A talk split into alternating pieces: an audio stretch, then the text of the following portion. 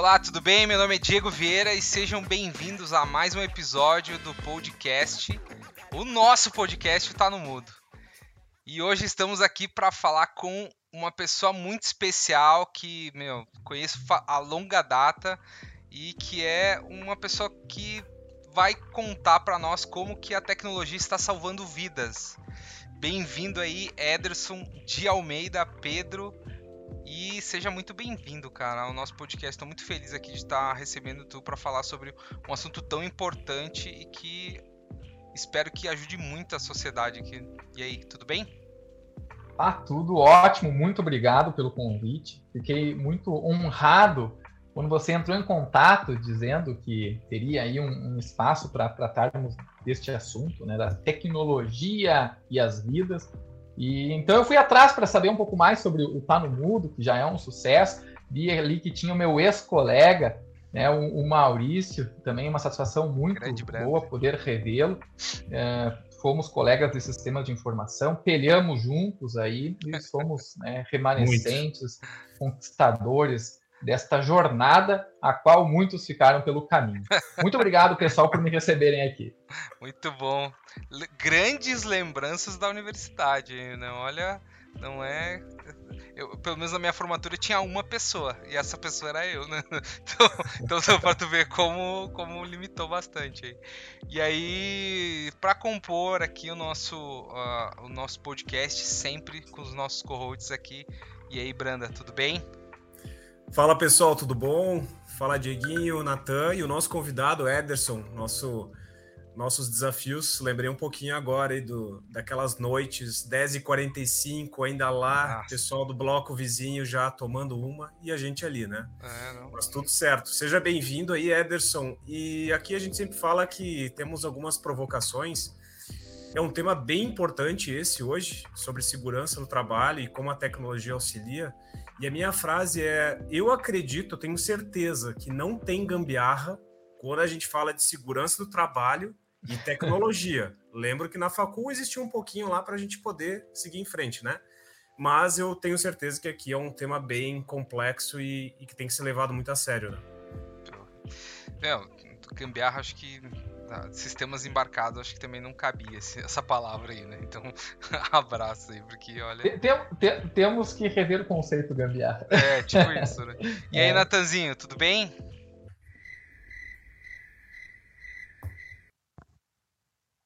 Tá no mudo. Tá no mudo. Fala pessoal, Natan por aqui. Muito feliz de estar recebendo o Ederson no nosso episódio de hoje.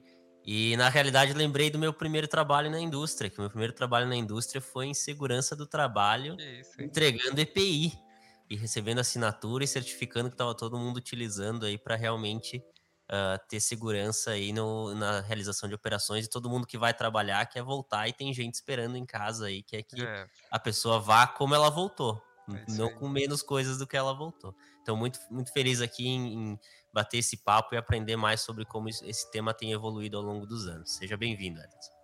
Muito obrigado. Bom, muito bom. Natanzinho relembrando aí os tempos, as primeiras né, experiências aí.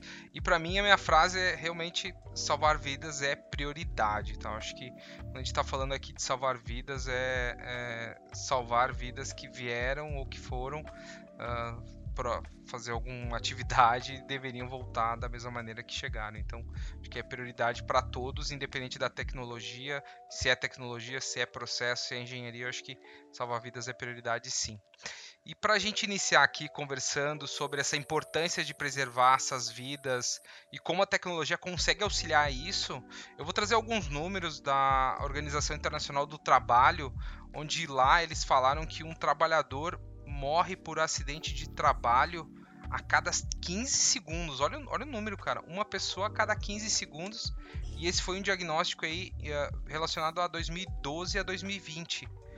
Meu, isso é insano, entendeu? 15 segundos é uma pessoa que tá perdendo a vida e não vai voltar para casa, entendeu? Então, cara, quando a gente está falando de tecnologia, do nosso propósito que é descomplicar a tecnologia e trazer isso para a sociedade de uma maneira simples e que a pessoa consiga entender, né? Não adianta ser tecnologia por tecnologia. É, Ederson, como que a gente consegue trazer isso a zero? Como que a gente consegue alavancar, a salvar essas vidas utilizando tecnologia? A gente consegue fazer isso hoje? Como que está sendo feito isso? É, uh, infelizmente, não tem uma solução rápida e fácil. Este número que você trouxe é um número oficial, ele foi divulgado inclusive na principal revista de segurança do trabalho aqui do Brasil, que é a revista Proteção, e o total de mortes é mais de 21 mil trabalhadores que não voltaram para suas casas, para suas famílias. E a, o trabalho, a morte, ela não escolhe né, as suas vítimas. Então, por exemplo, no meu pitch, quando eu, eu falo sobre o caso, eu peguei um caso de um jovem de apenas 17 anos, do interior aqui do Rio Grande do Sul, que trabalhava numa empresa do ramo alimentício, e ele utilizava um equipamento que não foi construído de acordo com o estado da técnica, por um engenheiro que utilizou das leis da mecânica e da física para que tivesse a devida proporção, distribuição de peso, fontes de energia perigosas devidamente isoladas e outras, outros requisitos necessários para que tu tenha um ambiente seguro eh, de trabalho seguro. E o que, que ocorreu? O Diego já passou pela indústria, eu passei pela indústria, agora todo mundo o Natan também. Mundo, o Natan, até se ele fosse da minha época, ele, ele teria entregue protetores uh, auriculares, luvas, né? Porque eu fui soldador na Marco Polo por quatro anos, dos meus 19 aos 23. E eu eh, era do setor que mais consumia IPIs, né? Porque eu virava praticamente um astronauta. Cheio de couro. Avental de couro, é, luva de couro Uh, creme, creme. respirador tudo, é. completo com os filtros. Cara, entreguei tudo Nossa isso aí. Isso mesmo. E eu usei isso por muito tempo. E, e o que que ocorre? A, a segurança trabalha como reduzir isso. Nós temos uma, uma situação, né? As pessoas vão morrer. Isso é inevitável. Nós tivemos a pandemia, nós temos o trânsito, nós temos os latrocínios, nós temos a alimentação, as doenças crônicas não transmissíveis, e nós temos o trabalho, que também uh, faz, né, que ceifa vidas, uh, afasta a, a, família, muitas vezes, do, do seu patriarca, de quem a, a mantém, quem cuida, e acaba gerando aí um, um problema social, um problema de mães solteiras, um problema por estado com pensões, um problema para a indústria, para sua produtividade e assim por diante. E por incrível que pareça, a gente está falando assim, nossa, mas isso é tão importante, deve ter muita tecnologia, muitos estudos é, para resolver esse tipo, esse tipo de problema. E não, porque isso não está intimamente ligado à, re, à geração de riqueza, de dividendos vai numa base científica, é, como a Scopus, a I3E, tu vai encontrar muitos estudos sobre produção, engenharia da produção, do Natan, mas sobre a segurança do trabalho, EHS, Environmental Health Safety, OHS, né, Occupational Health Safety, não tem tantos. É, até um dos desafios que eu tenho é descobrir o que está acontecendo no mundo. Há, sim, grandes estudos, grandes iniciativas, aonde que a Austrália, inclusive, se destaca por políticas nacionais e das suas províncias para que as empresas tenham um norte de como elas devem trabalhar, tendo uma, um plano de ação nacional de segurança do trabalho. Ah, mas então ninguém morre. Morre. As vidas vão ficando pelo caminho. O desafio é reduzir ao máximo. Mas é, eu não acredito que a gente vai conseguir zerar. Será que aqui, Ederson, a gente não está falando, uh, trazendo um pouco do que tu trouxe aqui uh, em relação a, a, comportamento do ser humano também? Porque eu acredito que nas estatísticas aí, Diego, é, claro, tem diversas causas. É, mesmo, né? assim, pode apontar que tem. o trabalho, né, em si. Né? Exatamente, pode ter tanto como parte do trabalhador ou por parte de uma falta de uma verificação de uma máquina e tudo mais que é aí que eu vejo que começa a entrar a parte de tecnologia para diminuir um pouquinho a barreira de, de tudo isso. Então, será que não tem muito a ver utilizar a tecnologia também como uma forma de educar as pessoas, um meio para educar as pessoas e para evitar que isso aconteça no futuro? Não vai ser 100%, gente. O ser humano tem diversos comportamentos em diversos contextos. Mas será que também a gente não está começando a falar aqui de uma educação através da tecnologia também que possa auxiliar na diminuição disso? É, eu queria até complementar porque eh, tem, acho que tem algumas abordagens, né? Uma delas é a prevenção, acho que é isso que o Brandaliz também colocou aqui, que é como que a tecnologia consegue prevenir isso, né? Como que a, a tecnologia consegue eh, reduzir o risco de uma pessoa sei lá, eu, Diego, né, também trabalhava lá na Marco Polo, que nem o Ederson falou, usava protetor, usava óculos, usava, sei lá, uniforme, né, um sapato adequado, tinha lá as demarcações e tal. Então, quer dizer, eu poderia ter uma câmera que identificaria se o Nathan tá usando protetor, se o Diego tá usando óculos, se aquela tecnologia lá, óbvio que não seria o Natan que ficaria passando lá para ver se eu tava usando óculos, porque quando o Natan passava, o Natan era técnico de segurança, né? Então, quer dizer, quando o Natan passava, eu colocava o óculos. O Natan sa saía, eu tirava o óculos, né? Então, quer dizer, a, a, tecnologia poderia se fazer o papel de monitoramento aqui, né? Ou a, na questão da distribuição, a tecnologia poderia fazer a gestão disso, entendeu? Para quem, para qual funcionário vai qual equipamento, para qual atividade vai sei lá, o que, que eu preciso para cada atividade, entendeu? Então acho que tem, capa tem capacidades aqui em, em, alguns pilares, um deles é prevenção, outro é gestão, outro é monitoramento, que talvez consigam estruturar produtos aqui. A tecnologia pode auxiliar isso e reduzir esse número gigantesco aqui de, de 15 segundos uma pessoa perder a vida. Não, com certeza a tecnologia ela potencializa as nossas ações. Ela pode fazer uma potencialização do que a gente faz errado, que a gente faça muito uhum. mais coisas erradas rapidamente, e, a gente, e também aquilo que é bom pode ser, de certa forma, potencializado. E hoje está na moda falar de inteligência artificial. E, de fato, é uma tendência, a gente vê isso presente hoje em inúmeros discursos. E a inteligência artificial, ela de fato pode ajudar, ela ajuda, apesar de não ter ainda tantos estudos referente à aplicação de tecnologias eh, no, no, estado da arte, que seria o mais alto nível eh, né, de aplicação, de tecnologias disruptivas, com soluções realmente inovadoras, estão surgindo os estudos, mas a gente tem que olhar como mundo, é difícil olhar como o Brasil. O Brandalis falou algo que é bem interessante, Diego, que eu acho que vai fazer um link com essa questão da tecnologia, que é assim, tá, mas a gente tem que analisar as causas. Sim. Tudo parte pelo mapeamento correto do problema. Então, nós temos um problema que ele pode ser social, ele pode ser um problema uh, público, político, né, de políticas públicas, e nós temos também esta questão é, é, mais pontual financeira, né, que acaba também sendo uma grande preocupação. A negligência, sim, ela é um dos fatores. É, existem indicadores que a gente consegue identificar exatamente aonde que acontece. Então, por exemplo, no Ministério do Trabalho e Emprego, no Observatório Geral de Segurança do Trabalho, nós temos um número que vale a pena ser falado, que 15% dos acidentes que ocorreram no Brasil nesse período 2012 a 2020 estão relacionados ao manejo de máquinas e equipamentos, aquelas que fazem a transformação de matéria-prima em peças para serem montadas e assim darem né, forma ao ônibus, à carreta ou uh, outro produto que vai aí para o mercado. Também entra nessa estatística o manejo de vasos de pressão, caldeiras, tubulações, tanques metálicos. O que, que ocorre?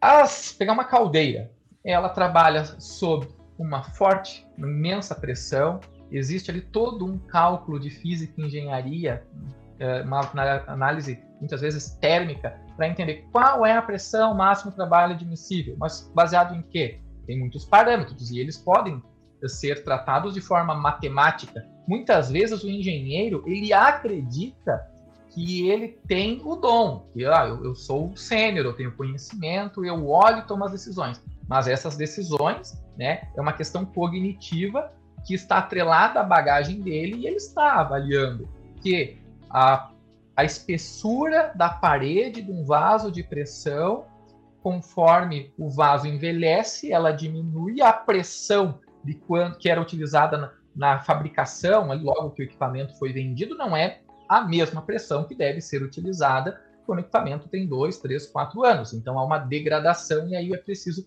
fazer alguma coisa. E essa tomada de decisão, ela ocorre o tempo todo.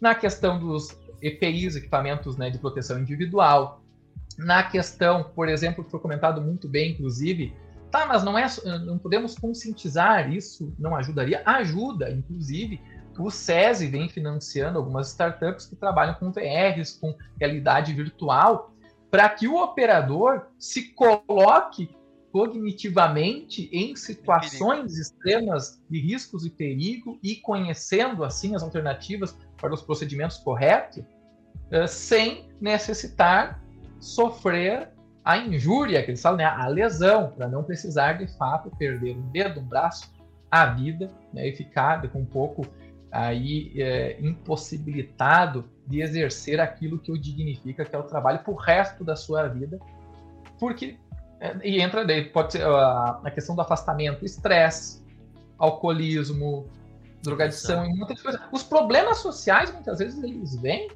destas origens, né? Que é a falta de um trabalho digno. É bem, é muito pertinente.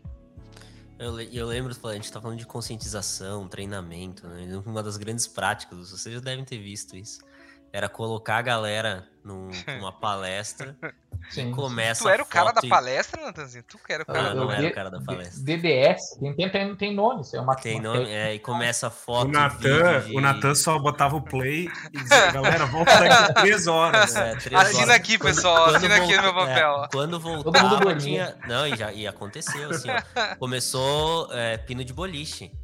Porque assim, era sete e meia da manhã o vídeo pegando sangue para tudo quanto era lado, o pessoal sem comer, começou é. a cair. E aí, quando cai o é. primeiro, começa a cair, Nossa. cai, cai dois, cai três. Sério? Sim, desmaiar no Sim. meio do show de é fábrica, assim, no meio da palestra, porque e não era eu que tava dando a palestra, tá? Uh, só tava, tava junto. Tu tava só e acompanhando, aí, só. Só acompanhante. só o, eu era o assistente, eu não era o técnico, eu era o assistente. ah, tá. E, e, a galera começava a cair, né? Por, e, mas por que, que eu tô trazendo isso? Porque eram formas de conscientização. Caramba. De 10 anos atrás, 15 anos atrás, quem sabe até hoje, hoje eu não tô tão, tão, tão envolvido, mas quem sabe até hoje se use esse tipo de metodologia. E aí eu conecto Sim. com a minha pergunta, assim, pro, pro, pro Ederson. Que exemplos que tu pode trazer para nós hoje? Acho que tu falou um pouco de realidade virtual, de realidade aumentada, para é, de inteligência artificial para conscientização, enfim. O que mais que tem que, que tem sido abordar, abordado e aplicado nas indústrias, e não só a indústria, né, mas em outros. Uh, a gente fala muito de quem é motorista, né, quem trabalha com o carro Sim. da empresa, trabalha, quem é caminhoneiro, tem muito risco de vida na estrada. Exato. Então, assim, que tipo de tecnologia tem sido utilizado hoje para para melhorar essa, uh, esse aspecto de segurança? É, é, você trouxe vários uh, contextos, que são vários ambientes, e estão surgindo as tecnologias cada vez mais populares, inclusive a Volkswagen com a tecnologia antifadiga já incorporada né, em seus automóveis, é, que identifica essa questão ali do, Tu até usou uma abordagem, como é que é? Pino boliche? Não sei como é que Não, é, não era pino de boliche porque depois que derruba o primeiro, os outros vão atrás, né? Então, é, não, é isso. o negócio do, do, do, do, desmaio foi assim. Quando tava todo é, mundo não, firmezinho ali, todo, todo mundo firme. Na hora que caiu o primeiro, caiu todo o resto. Mas no trânsito também, né? O motorista ele fica muitas horas e ele cai, né? E isso provoca é, daí uma reação em cadeia e em acidentes. Então, é que tem algumas soluções que elas uh, são mais óbvias e elas estão sendo resolvidas uh, por primeiro. Então, nós temos principalmente essa questão da visão computacional. Inclusive, eu mergulhei aí num estudo uh, sobre a visão computacional aplicada na indústria indiana. É bem interessante Indiana. Indian Industry. É, e aonde é, é, o, o Diego, é eu, eu, lembrei porque o Diego fez um comentário que exatamente o que o, o autor né, dessa tecnologia e do artigo acadêmico que científico que eu estou lendo, ele fala ter o Natan fiscalizando todo mundo não vai resolver. Ele só vai ser odiado e as pessoas vão usar os EPIs na hora que ele aparecer. No entanto, daí entra é, essa questão do entendimento, o que é conhecimento, o que é inteligência, o que é inteligência artificial, o que é uma visão computacional, né, o pensamento, E, e tá, mas afinal de contas, eu posso ter uma câmera que substitui o olho humano, um processador que substitui o cérebro e dispositivos de é, comunicação para fazer alerta, o alerta, é, punição, se for o caso, registros, é, a identificação né, dos funcionários para assim terem medidas é, punitivas de alguma maneira para que ele tome a conscientização não, não pela, pelo amor, mas pela dor.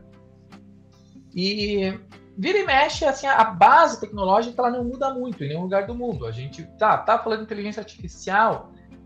Para fazer análise de dados, ciência de dados, quem não é programador acaba caindo muito em R. Se tem equipe de desenvolvimento, já vai para Python.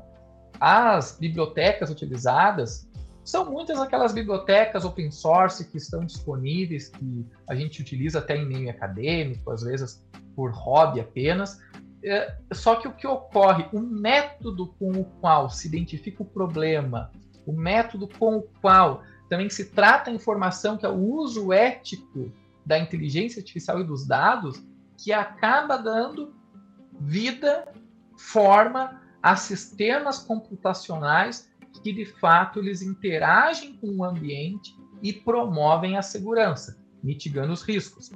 É, Outros casos, por exemplo, tem algumas startups aqui do Brasil, umas inclusive do Rio Grande do Sul, que estão utilizando a visão computacional para identificar pela cor do capacete se uhum. tem alguém indo num local aonde não deveria estar. Por exemplo, debaixo de uma ponte rolante, que é uma transportadora que eleva cargas pesadas e o corredor fica livre e as pessoas passam debaixo né, uh, aonde não deveriam. Quem nunca? Daí a, né? Quem a nunca gente já entra numa questão de, de, negligência. Eu não ia debaixo porque eu era o operador. é, o operador da ponte rolante da Eu era o operador da ponte. Famosa talha, e, né? Isso. E tem uma startup que eu conheci no, no Anshan Arena, que é a Associação Brasil-Estados Unidos, que promove alguns eventos startups. E eu chamei ele para conversar porque a, a, startup é Inspise, ela não é muito conhecida, tem ali uma meia dúzia de clientes, mas o, o pessoal fez algo bem interessante. É um conjunto de soluções tecnológicas, eles importam hardwares de países europeus, asiáticos, assim, que eles fazem, então, esta coleta dos produtos para criar soluções híbridas com múltiplos recursos, por exemplo. É bem interessante. Eh, para a questão de. Uh, não sei se você sabe, mas aí voltando ali no que o Brandalize falou, quais são as causas? Tem uma causa grave que chega a 10% no mundo, de todos os acidentes que existem, que é o mau bloqueio e má sinalização de fontes de energia para a manutenção de uma máquina. Basicamente é o seguinte: nos Estados Unidos se chama LOTO, Lockout and Tagout, que visa fazer o seguinte: vamos imaginar que nós temos ali uma prensa, equipamento simples. E esta prensa, então, ela faz movimentos né, repetidos, e essa prensa tem acionamentos e ela é elétrica. A fonte de energia dela, então, é energia elétrica. E, mas ela também tem pneumática para um uhum. processo uhum. elétrica e pneumática. E o operador do, do primeiro turno, ali do Diego, ele pega e chama a manutenção. Diz, olha, tá com problema essa prensa aqui. Então o manutentor vem, e só que ele vem mais no final do dia e dá troca de turno. E o Diego vai embora e vem o Ederson. O Ederson chega conversando, dando risada com o Thalita atrás do, né, do cafezinho aqui. E ele vai trabalhar e tá ali a prensa. Só que ele não viu, ele não sabe e pela parte de trás da prensa tem uma, uma pessoa, um ser humano, que trabalha na manutenção daquela empresa, ou, né, ou na mecânica, na hidráulica, ou na elétrica, né, dependendo do tipo de problema. E ele, vamos começar os trabalhos, porque hoje tem muita coisa para entregar, né? Produtividade. Uma pilha de papel. e ele aciona 10% das mortes relacionadas né, ao manejo de máquinas é na manutenção que, que essa startup fez? A gente, por exemplo, tem na, na minha startup, na Gautic, uma solução que ajuda a criar procedimentos para que se sinalize, bloqueie e não aconteça isso. Mas é algo que ainda depende bastante do ser humano. Este empreendedor ele foi além. Esse, obviamente, não é o nosso produto principal. foi só para atender uma demanda de umas empresas, é uma empresa argentina que a gente atende. Eles colocaram sensores, microchips distribuídos em todas as fontes de energia. E além disso, que isso aí já te dá uma coleta de dados para saber se de fato foi bloqueado ou não, é ligado direto no comando da máquina que se a, o manutentor fez ali, ele está interagindo com determinada parte, ele não permite que seja acionado. E no painel, para saber o que, que, está acontecendo, tem uma câmera na frente e por mapa de calor e uma camada de inteligência artificial, eles conseguem identificar tudo o que está sendo feito se porventura o, também um operador, alguém, está fazendo um movimento tendencioso que possa levar assim a um tipo de acidente, entre outras soluções que eles criaram. E, e, o hardware eles pegam de fora, desenvolvem na, internamente na equipe a camada de inteligência artificial, usam Python também e o método lá, ah, sei lá, é uma regressão linear, regressão múltipla, algoritmo é mesmo. Mas o que faz muita diferença é você fazer uma leitura da operação, criar um método, ter dados para fazer um, um, um, teste, né, uma, um aprendizado, criar um modelo que de, fato seja eficaz, tenha um bom entendimento do que, que é um modelo de inteligência artificial com confiabilidade, e daí depois assim você consegue, a partir dessa acuracidade, ter esse alerta. Perigo, aqui pode acontecer alguma coisa, e daí tu já pega o alerta e pode interagir com hardware, IoT, Arduino, entre outros, para de fato que haja uma interação física no bloqueio e salvando assim uma pessoa. Olha que incrível. Loucura. Eu tava lembrando, aí tu falou de tu trouxe algumas estatísticas aqui, né? Tu falou de 15% de acidentes relacionados a, a equipamentos. É, equipamentos, a 10% relacionado à questão de manutenção. E isso, quando trouxe esses dados, eu comecei a pensar muito, quando fala de tecnologia, em relação a analytics em torno disso. Dados e tudo, e tudo mais que podem ajudar, óbvio, identificação de causas, mas identifica, identificação de cenário que tem por trás dessa causa. Eu lembro que uh, uma vez assim, a gente estava fazendo uma estatística relacionada a acidentes, e estava acontecendo o seguinte, que o, o, índice de acidentes proporcional a peças produzidas acontecia quando a produção estava mais cheia. E, e na, só que na realidade tinha um horário, que era o quê? Que era a hora extra. Então, assim, a hora extra era quando mais acontecia acidentes, principalmente relacionado à fadiga. O cara já tá cansado, ele já tá no, no, no final, ele já trabalhou, ele, ele pegou um ônibus às, às 6 da manhã, começou a trabalhar às 7 e meia, foi até às 5 e meia e ficou até às 8 da noite. Quando é sete e meia, sete da noite, o, o nível de atenção que esse cara tem, que esse profissional tem, é muito menor. Então, para ele se machucar, para ele se cortar, para ele, para uma peça cair no, no pé, para alguma, alguma coisa, enfim, qualquer tipo de acidente é muito maior.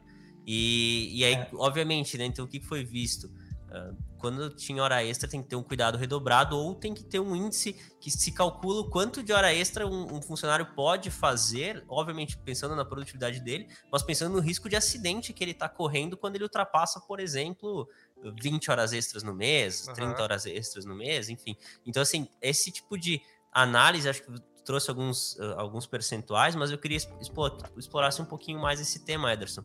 O que mais que análise de dados, ciência de dados, tu, em algum momento tu falou de ciência de dados, já falou de inteligência artificial, pode também uh, ser utilizado para esse tipo de, de, de, análise. Até porque aqui, né, Ederson, colaborando com o Natan, a gente, por que a gente não pensa já, falando de inteligência artificial, alguma análise preditiva? Então, eu sei que aquela pessoa está cansada por, sei lá, pela quantidade de horas que ela trabalhou, então eu já vou ter uma predição disso e até depois pensar numa prescrição que assim essa pessoa não pode fazer hora extra nessa semana, porque tem vários outros outras análises desse meu banco de dados que, que estão sendo traduzidos aqui para mim, a pessoa que controla talvez tudo isso, e eu tenho que dizer, não, essa pessoa não vai poder, mesmo que ela esteja muito engajada, mas ela não pode, porque já está aqui escrito em algum lugar que a minha base traduzida diz que não pode, né?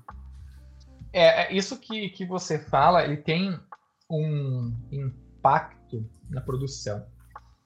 Uh, tem uma empresa da cidade muito famosa e ela, dentre várias, né, está adotando a ESG, Environmental Social Governance.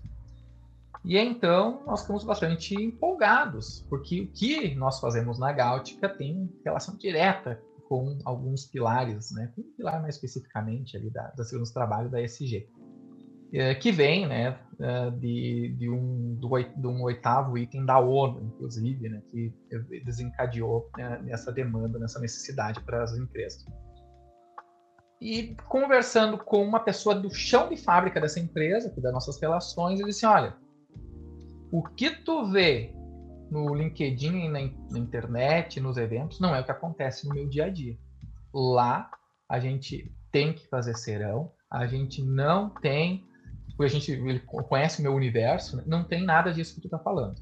Então uma coisa é o discurso, outra coisa é a prática. Eu não tem como eu não ter lembrado, né, Diego, dos nossos tempos na Poderosa, e também tem um institucional que é muito bonito, assim, só que é o é. seguinte: a, a liderança na, no, no, ali na, na, na, parte operacional, aquela que de fato né, tem que é, cumprir é, cara, as metas. Tem que tirar, tem que tirar produto, Eles te tiram o sangue, cara. E assim, eu não sei o quanto que mudou. Eu, eu, tenho, eu tenho certeza que evoluiu, mas ainda tem muito que evoluir. Então a questão financeira fala mais alto. Isso que, né, estamos em 2022, o mundo evoluiu muito, mas tem uma série no History, que é os gigantes da indústria americana, né, Carnegie, E tal, eh, que mostra um pouco do início daquele movimento industrial, aonde os caras tinham que trabalhar 16 horas, criança trabalhava e tal. Uh, os, daí depois o Carnegie abre, né, cria lá um, uma associação que ajudar todo mundo e tal. Mas eles exploravam ao máximo pelo resultado. Mudou muito, mas ainda está longe de hoje, por exemplo, a gente já tem a ciência de dados analisando dados. Eu mesmo consigo gerar, eu tenho cerca de 3 milhões de recomendações de segurança que entraram no sistema a partir de uso de engenheiros, as quais já dão previsões de máquinas que têm um risco maior, ou menos, ou mais. Mas, por exemplo, isso eu tenho uma isso, máquina. Isso é tua startup é, mesmo, tipo, a tua aplicação ela mesmo. dá 3 milhões de recomendações. É isso. Exatamente, mais de 200 mil riscos já levantados em todo o Brasil, inclusive empresas fora do Brasil. A gente atende uma mineradora canadense, tem alguns casos específicos Caramba, assim. E a gente agora está indo para uh, eh, o mundo, se tornar aí uma startup de classe mundial. E uh, uma, olha que interessante, uma máquina, a prensa aquela, ela foi classificada com um protocolo internacional de risco Hazard Rate Number, aceito no mundo todo, ele é reconhecido pela I3E, que a, ela tem um risco gravíssimo e que, inclusive, a, os operadores estão expostos ao risco de perder um, perder um membro superior. Daí o Maurício, na, na, tese dele, diz: Não, mas então eu, tô, eu tenho comprovações aqui, né, científicas, a máquina vai ficar fora de operação. Não vai. O que, que a lei manda? Eu preciso conhecer o risco e ter um plano de adequação. Plano de adequação é colocar robotização, sensoriamento, cortina de luz, múltiplos acionadores, grade de proteção. Quando a gente fala, principalmente tipo a NR12, né, que é a norma das máquinas e equipamentos, toda máquina vai ter grade amarela ao redor, vai ter escada amarela, vai ter chão pintado. E por quê? Mas, mas por que, que as pessoas, sabendo Tá ali o um número, 21 mil pessoas morreram é a cada 15 segundos. É, essas pessoas, assim como eu, né, têm filho esperando. Na hora do vamos ver de atingir meta, parece que as pessoas esquecem isso. E o nosso desafio é cada vez. Por, por que, que eu entrei para o doutorado? Eu não precisava. Minha startup já tem mais de 500 clientes, são mais de 4 mil usuários indo para o mundo. É para entender como é que eu posso fazer uma defesa científica disso que eu estou vendo, porque só falar não adianta. Você tem que pegar e ter evidências, você tem que ter um fundamento dentro de um paradigma epistemológico, se ele é funcional, estrutural, você tem que ter um método, eu uso o Design Science Research, para que daí você crie argumentos, e está acontecendo, porque hoje ah, tive reunião com a Vale para fazer isso, para falar com vocês, como é que a gente pode reduzir os riscos. Semana que vem tem com a ThyssenKrupp, como é que a gente pode resolver isso daí. Então, uh, e é o conhecimento. E aí que entra né, a reflexão que eu, que eu te devolvo, uh, Brandalize. É, afinal de contas, qual é o preço da vida, então, né? Se pela produção a gente ignora os dados. E show de bola essa conversa. E assim, para quem está conosco até aqui, né, e, ainda não, quem sabe não, não, não se deu o, o conta da, da, importância do tema, né? Eu vou, vai ter um link aqui de um vídeo uh, relacionado a essa questão de, de, segurança, né? Porque eles fizeram uma, uma entrevista assim numa empresa de qual que deveria ser a meta de acidentes para o ano seguinte. Colocaram um histórico, né? Ah, foi 30, 30 acidentes no, nesse, nesse ano, enfim, qual que é a meta para o ano que vem? E pediram para os funcionários. E os caras, ah, quem sabe de 30 a gente baixa para 20, baixa para 15 acidentes, já vai ter melhorado. É triste. Né? É triste é, e aí, só que aí no final eles diziam assim, tá, quanto que é? 15? Então tá. Aí eles trazem 15 pessoas da família, daquele pessoa que sugeriu os 15 para dizer, então tá, e se esses 15 acidentes forem com essas 15 é, pessoas, é, o que, que você acha? Que e tá lá o pai, a mãe, a irmã, o esposo, a esposa, o filho. E ela diz, não, acho que a meta tem que ser zero. É, a meta é zero, né? A, a meta, meta, é, é zero. zero. E, então, assim, acho que esse é um ponto muito importante de trazer e te agradecer, Ederson, pelo, pelo teu tempo aqui. Eu tenho que fazer uma menção aqui muito importante. A gente tem um patrocínio muito forte do Uniftec, que é um centro universitário aqui de Caxias do Sul, que é nosso patrocinador, nos apoia para que a gente possa produzir uh, esse podcast com muito conhecimento, muita informação. Essa é uma aula que a gente está tendo aqui com o Ederson hoje, então é um privilégio estar tá aqui gravando. Muito obrigado ao Centro Universitário Uniftec, quem tem interesse em cursos técnicos, cursos de graduação, pós-graduação, entrem em contato lá com, com o time, digam que Rafa, vieram do Tá no Mudo, com o Rafa, o Rafa, Fala com o Rafa, Rafa é procura o Rafa. Lá. Diz que tem desconto, tem cupom do, do, do Tá no Mudo. Diz que tá no mudo. entrou pelo Tá no Mudo que, que vai ter desconto. Então, muito obrigado ao pessoal e seguimos por aí. Vai lá, Diegão. Ederson, sensacional. Primeiro que acho que não teve um podcast com tantos números aqui embasados. Obviamente, aí teve alguns professores que passaram por aqui e a gente adora mesmo, assim, a gente adora falar com professores aqui, né, Nathan? Uh, e conversar contigo foi sensacional hoje. Trazer, acho que o, o, ponto mais importante de tudo isso aqui que a gente consegue levar para casa é que a tecnologia, ela por si só não salva vidas, né? Né, nesse ponto aqui, chegando no final do podcast, ela sozinha ela não salva vidas, ela precisa de muitas pessoas, muitas, uh, muitas formas e disponibilizar e decompor, uh, descrever, mostrar e treinar as pessoas para que uh, todo mundo volte para casa com a sua vida, com com, o seu, com todos os membros, com tudo uh, do jeito que a gente saiu de casa, né? Então acho que Edson, muito obrigado, cara. Obrigado mesmo por toda essa aula, por toda essa, essa, essa conversa. A gente chegou num tempo muito rápido, assim. Quando eu olhei já eram mais Pior, de 30 né? minutos aqui. a conversa foi sensacional e, meu, por favor, te, manda o teu recado aí para todo mundo que está te ouvindo. Ah, perfeito. Eu vou utilizar esses minutos finais é, porque eu acho que tem ainda alguns pontos que são relevantes aqui para que se forme um entendimento do que, que a gente está falando, né? Uhum. Por exemplo, uh, nós chegamos aqui no nosso debate a algumas conclusões do coletivo, que simplesmente eliminar né, as mortes é uma utopia, não é bem assim. Deve ser a meta, né? Isso Deve também eu acho que, que é, que é unânime que há negligências, mas também uh, há, uh, dos dois lados, há uh, do profissional operador, mas também há do empregador ou das lideranças em pró das metas, muitas vezes que vem do marketing, pessoal né, vai para o hotel, definem grandes metas e aquilo vem de cima para baixo e muitas pessoas ali no chão de fábrica acabam tendo que, com né, suor e sangue, uh, pagar uh, um alto preço para que isso ocorra. E, e, é o mercado, é assim mesmo. O que, que a gente está fazendo na Gáutica para poder ajudar né, essas pessoas? E eu me sensibilizo diretamente porque eu fui peão de fábrica, do chão de fábrica, soldador, conheci né, os, também a família do Diego, que estava exposta aos mesmos riscos. O Diego foi também do chão fábrica. E a educação nos tirou dali. Mas a questão aqui não é que todo mundo agora vai estudar e vai sair da produção para não estar exposto a tantos riscos, porque a indústria tem que continuar trabalhando.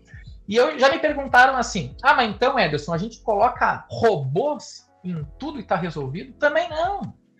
O robô ele precisa de pessoas para manutenção, precisa de gente interagindo.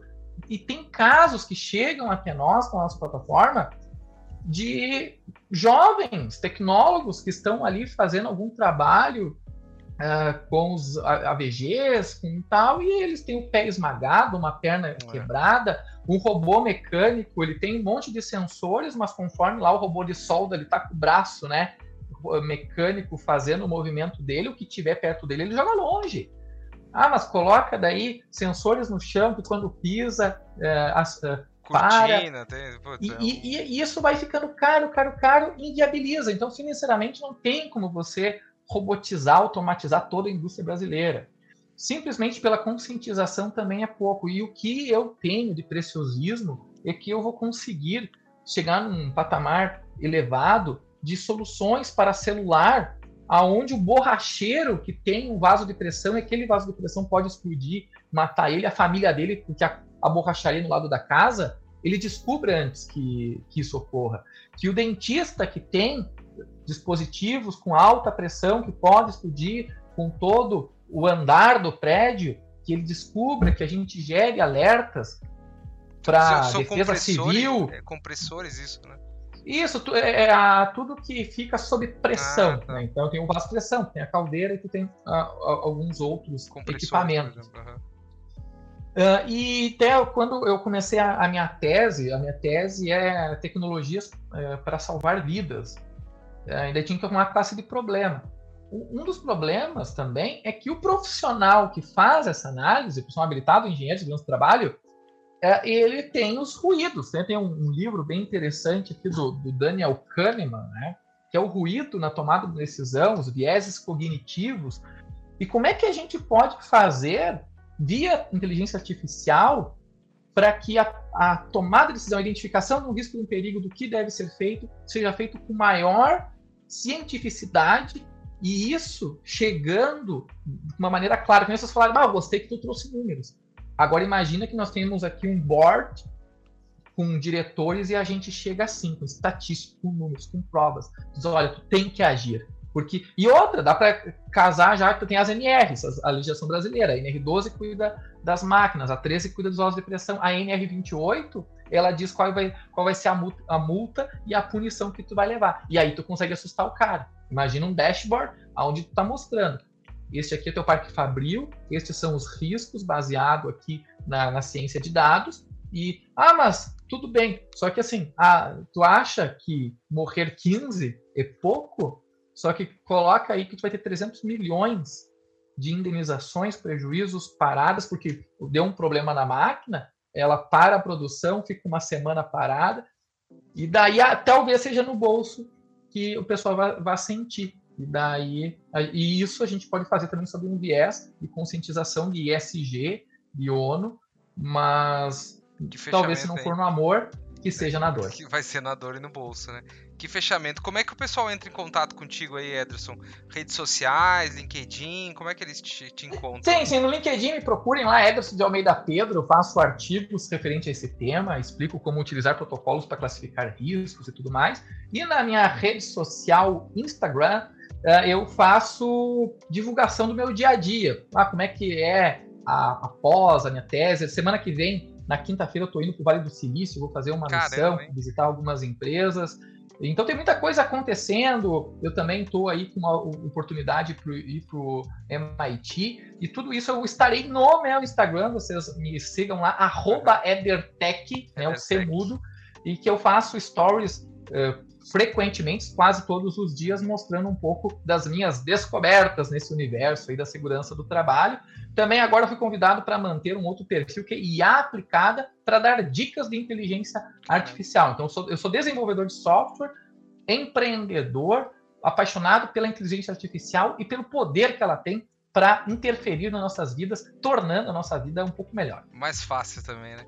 Éder, Isso uh, cara, a Gáutica tá contratando hoje? Tem vaga na Gáutica?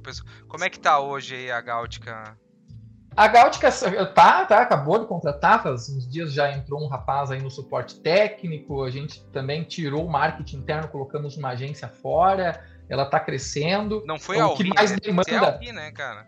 Alvi, é, o que mais, é, o que, o que mais, é, inclusive, a gente precisa, o que menos tem no mercado, que é desenvolvedor, e, mas a gente vem formando, nós temos o, o, o Gautic Academy, aonde a gente prepara os programadores, né, os dois últimos programadores que chegaram é, conhecemos eles no ensino médio, viemos conduzindo, ajudando o pessoal. Legal. Hoje estão na, na, tem um que está em análise de desenvolvimento sistema, outro já está se formando na computação e nos ajudam muito. Então, tudo isso que eu estou falando com vocês, eu faço junto com a equipe, eu compartilho todos os meus aprendizados. Ah, eu tenho um artigo muito massa assim que eu li, eu compartilho com o pessoal, dou uns prints nas partes principais, para eles terem essa noção que o que a gente faz não é programação, não é software. É a gente tem um propósito que é relacionado ao que há de mais valioso, que é a vida. Muito bom, muito bom muito bom, muito obrigado, Ederson, muito obrigado mesmo pela, pela tua presença, pela, essa, por essa aula mesmo, assim. Foi esclarecedor em, em conhecer como toda essa tecnologia, como a Gáutica tá, tá hoje fazendo tecnologia para salvar vidas e como esse mercado funciona, né? Muitas normas, muitas coisas envolvidas, muitos números. Muito obrigado mesmo. E para você que ficou aqui até esse episódio que foi sensacional, um abraço e não esqueçam uh, de nos. Uh, lembrem de seguir nós lá nas redes sociais, lá no LinkedIn, no Instagram e também uh, seguir e comentar aí esse post no episódio aqui no YouTube, tá bom? Um abraço, tudo de bom e até o próximo episódio. Tchau, tchau. Valeu, pessoal.